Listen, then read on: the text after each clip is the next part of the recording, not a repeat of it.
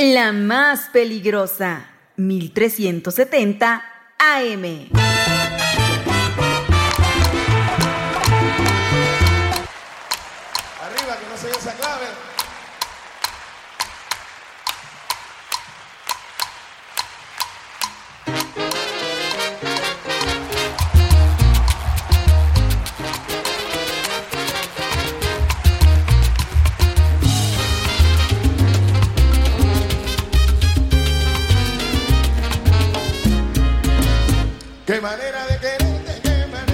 Son las 12 con 4 minutos, las 12.4 a través de la más peligrosa. En el 1370 de AM y www.peligrosa.mx. Son las 12.05, son las 12 con 5 minutos, señora linda, señora bonita. Y usted ya sabe que al mediodía llega su resumen informativo más importante de toda la información, de todas las noticias, de todo lo que acontece a nivel local, nacional e internacional. Así que, si ya está lista, abróchese bien los cinturones, señora linda, señora bonita, porque aquí comienzan las rapiditas de la información. Yo soy Christopher y te acompaño en este resumen de las noticias al estilo de la más peligrosa. Son las 12.05, así que vamos a arrancar con la información de nuestra entidad Tlaxcalteca. La temperatura, 21 grados, está soleado, hace calorcito, está rico, está sabroso. Eh, así que, pues arrancamos.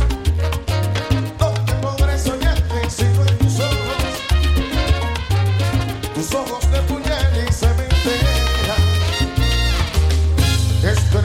mire, arrancamos con información bastante importante porque aquí ya le he contado que se ha alertado sobre un, un eh, rebrote de casos de COVID-19, no rebote, rebrote de casos de COVID-19 en varios estados de nuestra República Mexicana. Cuatro entidades reportan un 100% de ocupación hospitalaria.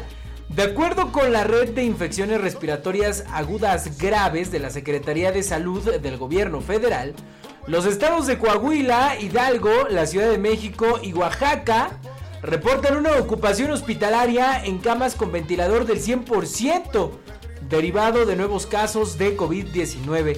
A estos estados se suman Nayarit con una ocupación del 67% y un segundo hospital de Oaxaca con una ocupación del 50%, mientras las entidades de Coahuila y Oaxaca nuevamente reportan un 100% de ocupación hospitalaria en camas con ventilador en la unidad de cuidados intensivos. A estas entidades también se agregó Michoacán, en donde un hospital reportó una ocupación del 50% según los datos del sistema de información de la red IRAG. Al corte del 15 de enero de 2024, mismo que indicó que hay varios estados que presentan una ocupación hospitalaria general del 100%. Tal eh, situación la presentan hospitales en los estados de Oaxaca, Ciudad de México, Aguascalientes y Baja California. En Michoacán hay un hospital con un 88% de ocupación, mientras que en Hidalgo otro nosocomio registró un 86% y entidades como Nayarit, Oaxaca, eh, Guanajuato y otra vez Michoacán hay hospitales con una ocupación del 83%. Michoacán, Guanajuato, Sonora, Colima, Zacatecas, Puebla, Hidalgo y Veracruz también entraron en este listado de registro de hospitales con ocupación general de entre 50 y 67% según la dependencia federal.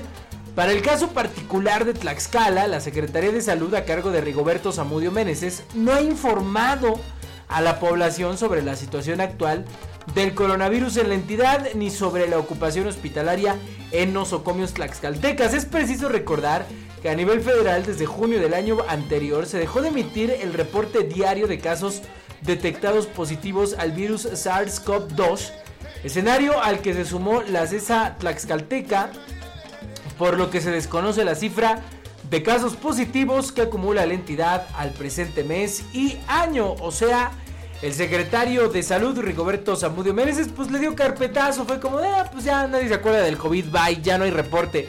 Pero mire, ahorita que a nivel nacional hay un repunte fuerte, más en la Ciudad de México, que es el puntero, pues en Tlaxcala no tenemos números, no tenemos datos, no sabemos qué lugar ocupamos, no sabemos si hay un rebrote, no tenemos nada de información, así que pues hacemos un llamado al secretario de salud del estado de Tlaxcala, Rigoberto Zamudio Meneses, a que nos informe porque ya van 17 días del mes de enero y no sabemos nada del COVID-19. Mientras tanto, la información a nivel nacional pues es que hay un repunte. Eh, la información que da la Secretaría de Salud Federal es no hay que alarmarse, si hay un repunte, pero no es tan grave. Pero mientras son peras son manzanas, sí hay un repunte de COVID-19 y tal vez las autoridades estatales, las autoridades locales nos deberían de decir, hay que prevenir, hay que usar cubrebocas, si hay un repunte, hay que usar gel antibacterial, pero nadie nos dice nada, como si no pasara nada, y en la realidad, en los hechos, es que si hay un rebrote.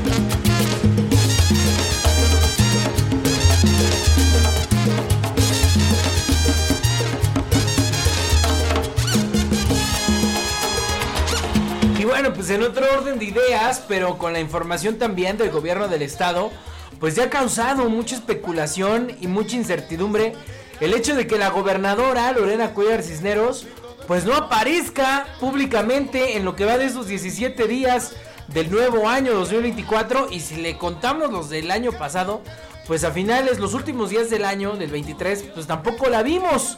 El gobierno del estado debe aclarar las razones de la ausencia pública de la gobernadora, Dice Patricia Centeno, la presidenta estatal del PRD, ha manifestado que es por demás relevante que el gobierno del estado dé a conocer plenamente las razones por las que la gobernadora no ha tenido agenda pública durante más de un mes. Centeno destacó que es un asunto de estado, de gobernabilidad de la entidad, pues la ausencia de la mandataria ya está comenzando. Fíjese usted esto, ya está comenzando a generar innumerables especulaciones y hasta incertidumbre. Pues ante los pasados sucesos como la polémica entrega de la toma de la nota del sindicato 7 de mayo o la toma de la CPUCET, la creciente delincuencia, así como el asunto de los 726 migrantes, pues requerían una postura clara de la jefa del Ejecutivo. Situación que no se presentó, provocando el crecimiento de la interrogante y aún más la preocupación ante la falta de la responsable del Poder Ejecutivo. ¿Dónde está Lorena Cuellar Cisneros? Miren, Patricia Centeno dijo lo siguiente, dijo, son demasiados los días que la gobernadora ha estado ausente de la agenda pública, cayendo ya en una falta a la legalidad, pues la constitución es clara en ese sentido, por lo que el gobierno debe darnos evidencias claras y contundentes de que la mandataria esté en pleno ejercicio de sus responsabilidades. De lo contrario, solicitaríamos al Congreso tome las medidas pertinentes y conforme a la ley para la designación de un gobernador provisional. Centerno Hernández también afirmó que el asunto no es menor, pues si la jefa del Ejecutivo no se encuentra en condiciones para llevar a cabo sus responsabilidades, debería informarlo, pues no es un asunto personal, sino de Estado. La dirigente del Sol Azteca consideró que es urgente un posicionamiento del secretario de gobierno, quien además debe de salir a explicar ampliamente el estatus de salud de la gobernadora. Patricia Centeno dijo, la salud de la gobernadora no es un asunto privado. Al ser la representante legal del estado de Tlaxcala, tiene la responsabilidad de informar a la sociedad si se encuentra apta para ejercer el cargo en condiciones óptimas de salud. De lo contrario, estaría poniendo en riesgo la gobernabilidad del estado. Patricia Centeno concluyó deseando que la gobernadora Lorena Cuellar se encuentre bien y espera que a la brevedad salga a explicarnos los motivos de su larga ausencia. ¿Dónde está Lorena Cuellar Cisneros? por me mato. Quisiera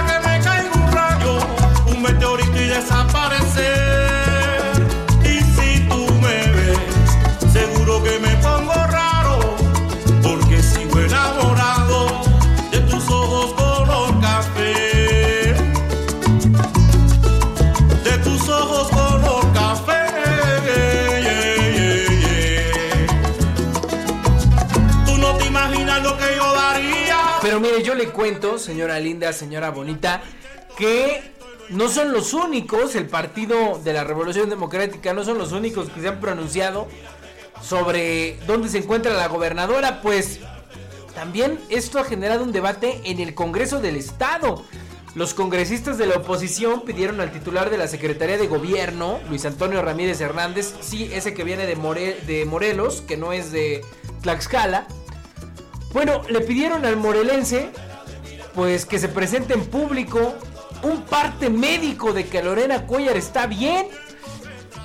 Y es que en la sesión ordinaria de este martes, los diputados locales, el día de ayer, emitieron distintos puntos de vista respecto a la ausencia en eventos públicos de la mandataria estatal Lorena Cuellar Cisneros. En primer lugar, Blanca, eh, Blanca Águila Lima y Manuel Cambrón Soria expusieron el alejamiento de actos públicos, situación que genera especulaciones como una posible gobernanza e inestabilidad para Tlaxcala. En la defensa salió Vicente Morales Pérez, que criticó los comentarios de sus homólogos, pues dijo que eso solo conlleva generar incertidumbre en el Estado, por lo cual pidió no caer en su posición.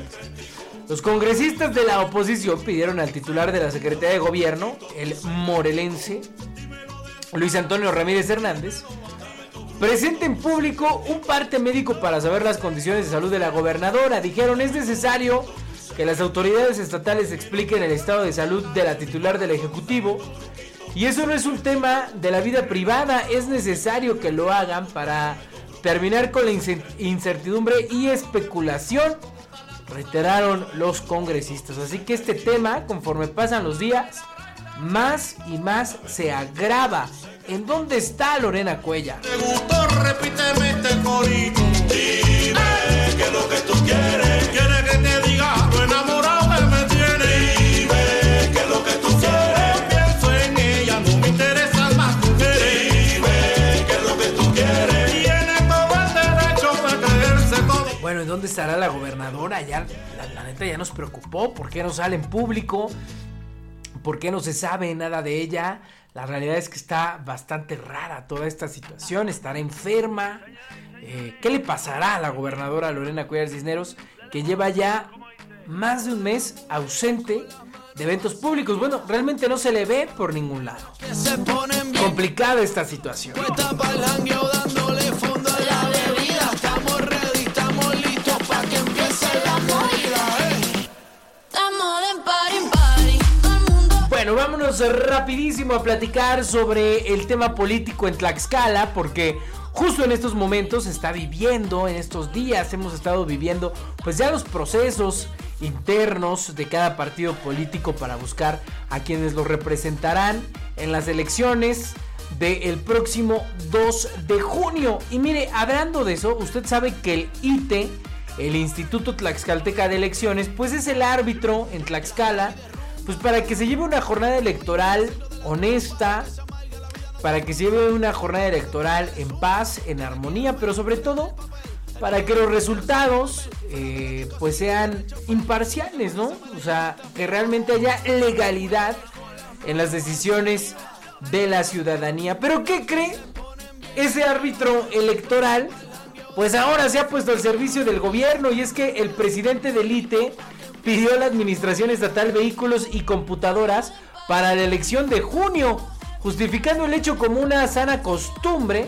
El presidente del ITE, Emanuel Ávila González, justificó su petición al gobierno de Lorena Cuellar Cisneros para que le otorgue al órgano imparcial que representa vehículos y computadoras para que estén más cómodos en este proceso electoral en el que se renovará el Congreso del Estado, presidencias municipales y de comunidad. ¿Qué no sabe Manuel Ávila que el ITE es independiente? ¡Qué barbaridad! Bueno, el entreguismo del presidente del órgano electoral, que es garante de equidad en la contienda electoral, fue evidente al disfrazar sus peticiones de una sana costumbre, dice, justificando que es algo que ha ocurrido con anteriores gobiernos y el Consejo General del ITE en turno. La petición de Ávila se centró en el comodato de 25 vehículos utilitarios, 15 de ellos para los coordinadores distritales para que no anden a pie y 10 más para su uso de quienes laboran en las oficinas del instituto, además de computadoras para cada sede distrital y municipal, es decir, al menos 75 computadoras. O sea que si las hackean, pues el gobierno del estado puede tener toda la información de cómo van las elecciones. Bueno, eh, es conocido que el ITE está al servicio del gobierno en turno, tal y como sucedió en tiempos de Héctor Ortiz o Mariano González Arur, lo que permitió que pusieran a sus allegados en puestos claves e incluso hasta su sucesor como en la elección del 2016. Este tipo de acciones pondrían en duda la imparcialidad del ITE y abriría la posibilidad de que el partido en el poder sea ayudado como una sana costumbre, ya que el órgano electoral no contaría con los recursos suficientes debido a que la mayor parte del presupuesto se va en los pues en los salarios de los consejeros y la millonaria asignación de recursos públicos a los partidos políticos. Bueno, pues ahí está la información. Que alguien le explique, ¿no? A, ¿Cómo se llama este tipo? A Emanuel Ávila González, el, el presidente del ITE, el consejero presidente, Emanuel Ávila González. Pues que el ITE es imparcial, mano. El ITE es independiente. No caiga, no caigamos en estas ilegalidades. 12.20.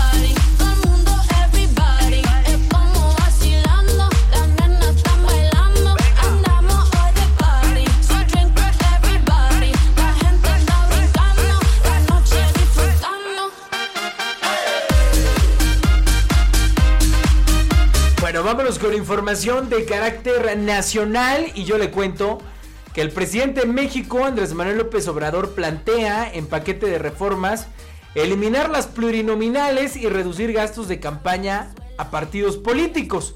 El presidente también señaló que la iniciativa también tendrá el objetivo de eliminar candidaturas plurinominales. Ya ve que son aquellos eh, políticos, diputados o senadores que sin competir pues llegan por la vía de sus partidos políticos. Bueno, el presidente Andrés Manuel López Obrador adelantó que su reforma electoral buscará la reducción de gastos de campaña a los partidos y eliminar candidaturas plurinominales para reducir el número de diputados y senadores.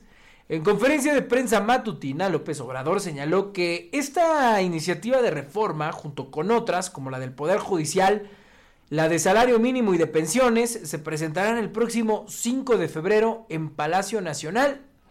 El presidente dijo, lo primero es que lo primero es que estamos nosotros haciendo un análisis de todas las iniciativas. Se van a presentar el día 5 de febrero porque no es nada más esta de pensiones. Es la que tiene que ver con el aumento del salario mínimo, que en esencia propone que no se permita nunca, como era antes, de que el aumento al salario mínimo sea menor que la inflación. Pero así son varias reformas a la Constitución la elección de jueces, magistrados, ministros del Poder Judicial, la reforma electoral, reducir los gastos de campaña, lo que destinan a los partidos políticos, eliminar las candidaturas plurinominales, o sea, reducir el número de diputados, de senadores, todo es una reforma, detalló el presidente López Obrador, quien anunció que el próximo 5 de febrero pues dará a conocer, presentará estas reformas con lo que se prevé que se despida de su mandato. Digamos que con esto prácticamente se despide de su mandato con estas reformas que pretende impulsar.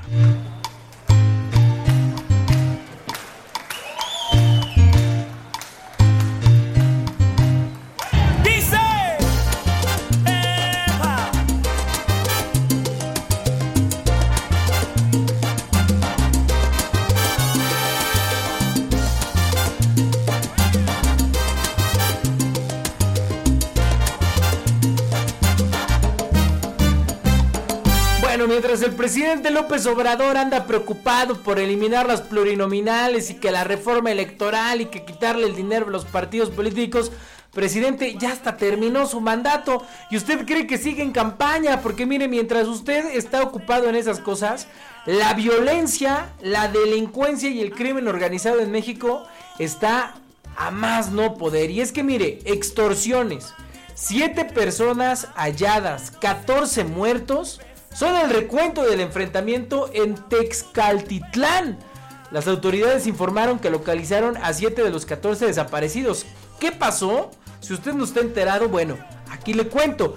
Y es que en el Estado de México, el trágico enfrentamiento, por, ejemplo, por cierto, el Estado de México que gobierna Morena, ¿eh? con Delfina Gómez, bueno, pues tuvo un trágico enfrentamiento que se vivió entre pobladores de Texcapilla e integrantes de la familia michoacana. Esto dejó un saldo de 14 muertos, donde se confirmó que 10 de ellos eran parte de la célula criminal el pasado 8 de diciembre de 2023. O sea, la gente haciendo justicia bajo su propia mano porque no hay autoridad. Entre los abatidos se encontraba el jefe de plaza, alias Payaso. Todo indica que un día antes del enfrentamiento, la Secretaría de la Defensa Nacional recibió llamadas de alerta sobre sujetos, eh, miembros de la familia michoacana, que estaban extorsionando a delegados de diferentes comunidades de Villa Guerrero y también pidiendo dinero en efectivo a pobladores.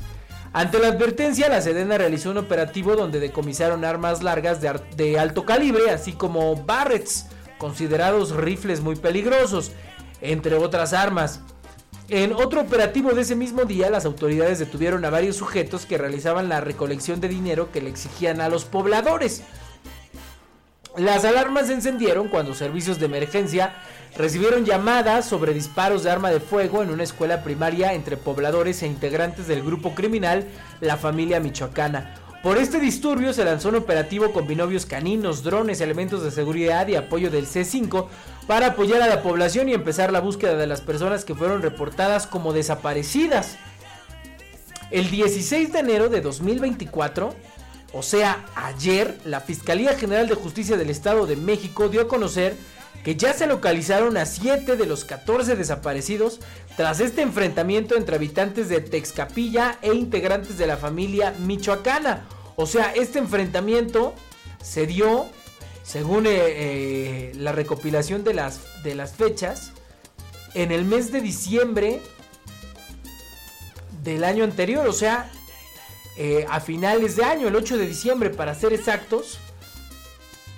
Ahí se secuestró, se llevaron a 14 personas o desaparecieron 14 personas y ayer la Fiscalía General de Justicia del Estado de México informó que se han localizado a 7 de esos 14. En un comunicado, la Fiscalía informó que lo anterior surge a un mes y medio de haber sido reportados por sus familiares como desaparecidos, entre ellos nueve integrantes de una familia con apellido Huicochea. De los eh, que tres son menores de edad, así como dos hombres sustraídos de hospitales de la región luego de resultar lesionados durante el enfrentamiento ocurrido en el campo de fútbol y tres personas más. También se dio a conocer que dos de los desaparecidos fueron privados de su libertad por un grupo armado integrado por eh, 8 a 10 personas en el Hospital General de Coatepec, Harinas, en donde eran atendidos después del enfrentamiento, quienes según versiones les exigieron dinero a cambio de no hacerles daño. El secretario de Educación, Ciencia, Tecnología e Innovación, Miguel Ángel Hernández Espejel, comunicó que las y los menores recibirán ayuda psicológica en Texcapilla. Los menores afectados por la violencia que azota sus comunidades serán apoyados por psicólogos del Consejo para la Convivencia Escolar para sobrellevar el impacto del enfrentamiento que vivió la población. Pero bueno, todavía hay personas desaparecidas. Aunque se ha hecho un operativo de vigilancia con drones, elementos de seguridad harán vigilancia en el transporte público en busca de un ambiente seguro para los pobladores. Además, volarán drones tácticos capaces de detectar calor con vigilancia especial en las inmediaciones. Así las cosas en el Estado de México, en donde pues este grupo del crimen eh, de la delincuencia organizada pues está azotando varios municipios del Estado de México.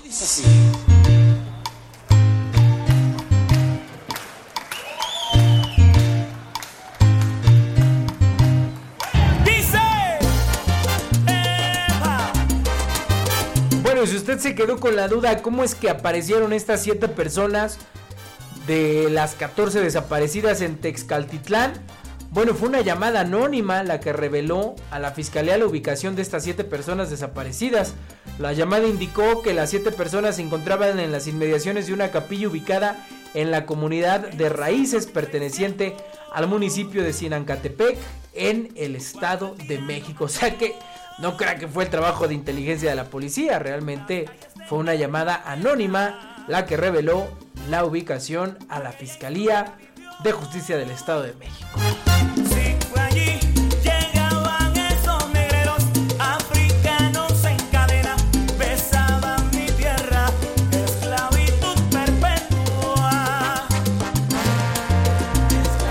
Bueno, en más información de este índole de la delincuencia organizada, fíjese que Estados Unidos ofrece 5 millones de dólares de recompensa por información del narcotraficante mexicano Chuy González.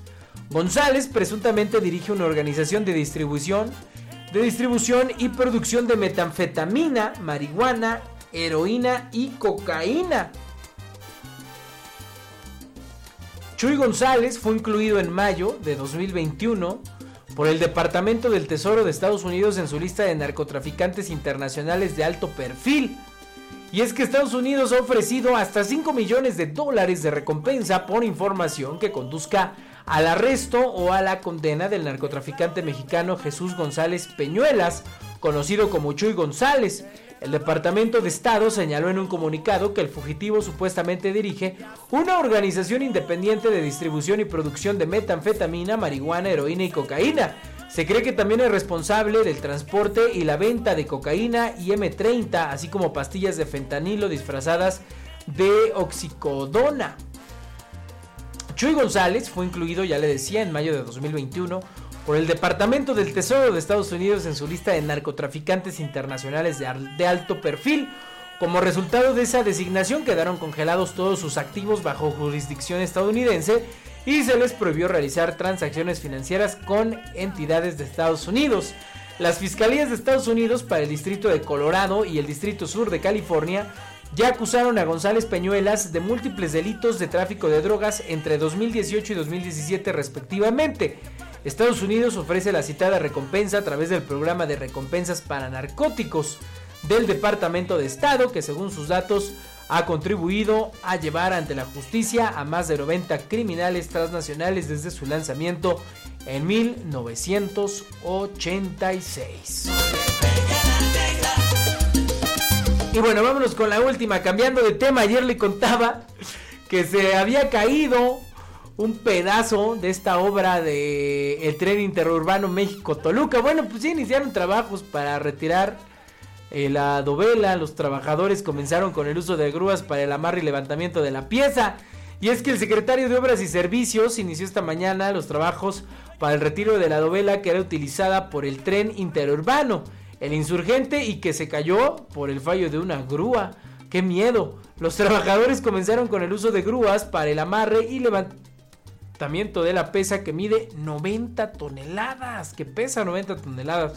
Además de la pluma que quedó colgando en la zona misma que levantaba la estructura, la zona eh, permanece acordonada con la presencia del personal de la Secretaría de Obras y Servicios y elementos de seguridad pública. Hasta ayer en la noche la Fiscalía Capitalina continuaba con el peritaje por lo que hoy comenzó el proceso de, de retiro derivado de que vecinos indicaron a la SUBSE que querían descansar por el ruido de la maquinaria. Los peritajes determinarán si la falla de la grúa que transportaba la dovela fue por causa de su operación o del equipo. El incidente ocurrió eh, alrededor de las 10 de la mañana de ayer martes en el apoyo 18 ubicado en el frente de Obra Minas de Arena con la calle del mismo nombre. Este tren insurgente que por cierto ya fue inaugurado con bombo y platillo y por poquito se les cae complicado. Hermano, un pedacito de la historia negra, de la historia nuestra, caballero. Señoras y señores, la buena bichi play skills. Lele Pons, como dice. Todas las mujeres con las manos hacia arriba. Esto es pa' mis nenas